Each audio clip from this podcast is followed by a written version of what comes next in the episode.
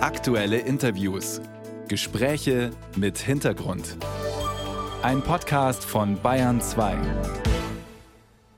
Der Staat muss sparen, der Freistaat auch. Und deswegen will Ministerpräsident Markus Söder Stellen abbauen im öffentlichen Dienst. Keine Kündigungen verspricht er, aber eben weniger Neubesetzungen. Aber es sind auch neue Jobs geplant. 6000 neue Lehrer und Lehrerinnen sollen bis 2028 hinzukommen. Und weil es jetzt noch zu wenige gibt, sollen die, die da sind, wieder mehr arbeiten. So sieht Söders Vorschlag konkret aus. Bayern 2 kurz erklärt. Ministerpräsident Markus Söder will an die Teilzeitquote von Lehrerinnen und Lehrern ran. Jeder Zweite arbeitet in Teilzeit. Laut Statistischem Bundesamt ist die Teilzeitquote bei Lehrerinnen und Lehrern überdurchschnittlich hoch, vor allem bei Lehrerinnen. Da liegt die Quote deutschlandweit bei 73 Prozent. Gleichzeitig fallen reihenweise Stunden aus. Das Wort Lehrermangel beschäftigt Schulen wie Eltern.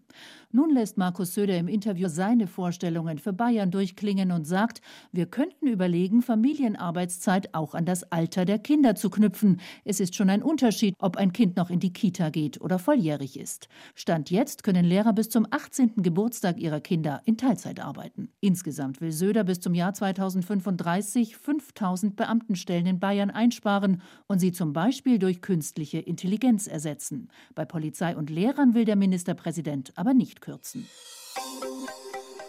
Ministerpräsident Markus Söder denkt also laut über strengere Teilzeitregelungen für Lehrer und Lehrerinnen nach. Und dafür hakelt es Kritik. Der Vorsitzende des Deutschen Gewerkschaftsbundes in Bayern, Bernhard Stiedl, meint, damit würden wieder vor allem Frauen benachteiligt werden. Und er sieht die Vereinbarung von Familie und Beruf dadurch in Gefahr. Und auch Ulrich Babel, der Vorsitzende des Bayerischen Realschulverbands, der sieht das so. Er sagt, diese Maßnahme ist keine Lösung für den Lehrermangel, sondern eher ein Attraktivitätskiller für den ganzen Berufsstand. Ja, wie könnte der anhaltende Lehrermangel am besten behoben werden und wo steuert das Bildungssystem hin, wenn das nicht gelingt? Mit diesen Fragen beschäftigt sich Dr. Vido Geist-Töne. Er ist Senior Economist beim Institut der deutschen Wirtschaft in Köln und er hat die Entwicklung beim Lehrermangel in Deutschland für die nächsten Jahre modelliert. Guten Morgen, Herr Geist-Töne. Einen schönen guten Morgen, Herr Kreuzer. Schauen wir uns zuerst mal an, was wir haben und was noch kommt. Also wie wird sich nach Ihren Modellrechnungen der Lehrermangel in Deutschland in den nächsten Jahren entwickeln? Der Lehrmangel in Deutschland wird sich bis Anfang der 2030er Jahre immer weiter verschärfen. Der Hintergrund ist, dass wir in den 2010er Jahren immer mehr Geburten haben und jetzt immer mehr Kinder zuerst in die Grundschule kommen, dann später in die weiterführenden Schulen kommen. Also dass wir einfach einen viel größeren Bedarf an Lehrern haben. Und man muss dazu sagen, die Politik war da in den letzten Jahren durchaus aktiv, hat neue Lehrer eingestellt, hat auch ähm, den Lehrkörper verjüngt, aber es reicht halt nicht aus. Mhm. Würden diese Pläne 6 6000 neue Lehrer und Lehrerinnen bis 2028 etwas an Ihrem Modell ändern? Das würde natürlich, ähm, natürlich etwas verbessern. Da muss der Freistaat Bayern tun, was er tun kann. Das Freistaat Bayern hat ein ganz spezifisches Problem. Und zwar fallen ihm Mitte der 2020er Jahre ja ein, ein Abiturjahrgang aus durch die Rückkehr zu G8, G9. Das wird so sechs bis acht Jahre später natürlich dazu führen, dass dann plötzlich auch ähm, die Nachwuchslehrkräfte fehlen. Also von dem her muss ich da natürlich vorausschauend jetzt sogar noch mehr machen als die Länder, bei denen da ähm, dieser zusätzliche Effekt nicht da ist. Mhm. Es muss viel getan werden und eigentlich sofort, am besten schon gestern, das höre ich so ein bisschen raus. Könnte denn dann der Vorschlag von Söder, weniger Teilzeit und mehr Vollzeit bei den Lehrern, die jetzt schon da sind, eine schnelle Lösung bringen?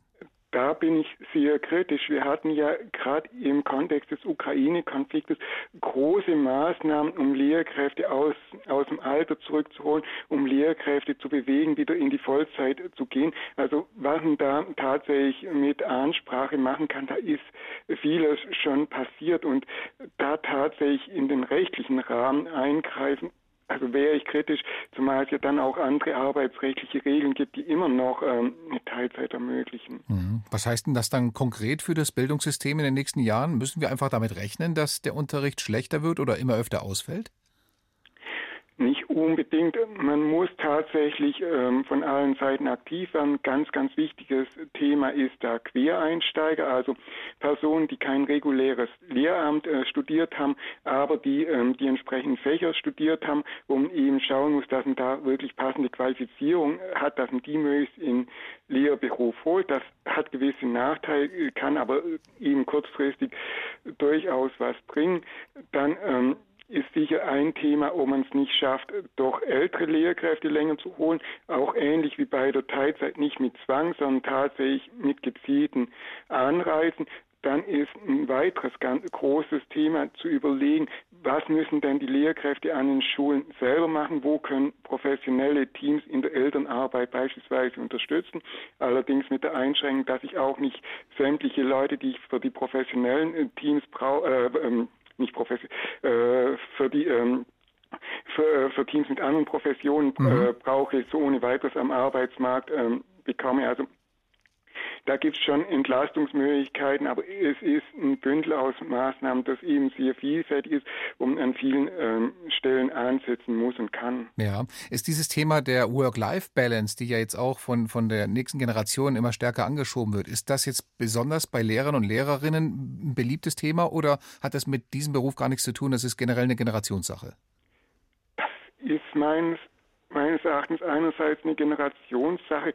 Der Lehr, ähm, Lehrberuf ist natürlich schon sehr spezifisch, weil der Lehrberuf ein Beruf mit Kindern ist. Das sind natürlich typischerweise Frauen und Männer, die eine, ähm, eine sehr positive Haltung zu Kindern haben, dann natürlich typischerweise auch eher eigene Kinder haben, mhm. ähm, haben wollen und äh, wodurch natürlich auch wieder das Thema familienbedingte Auszeit schon etwas präsenter ist als in anderen Berufen, aber es ist jetzt auch dann nicht so spezifisch. Mhm.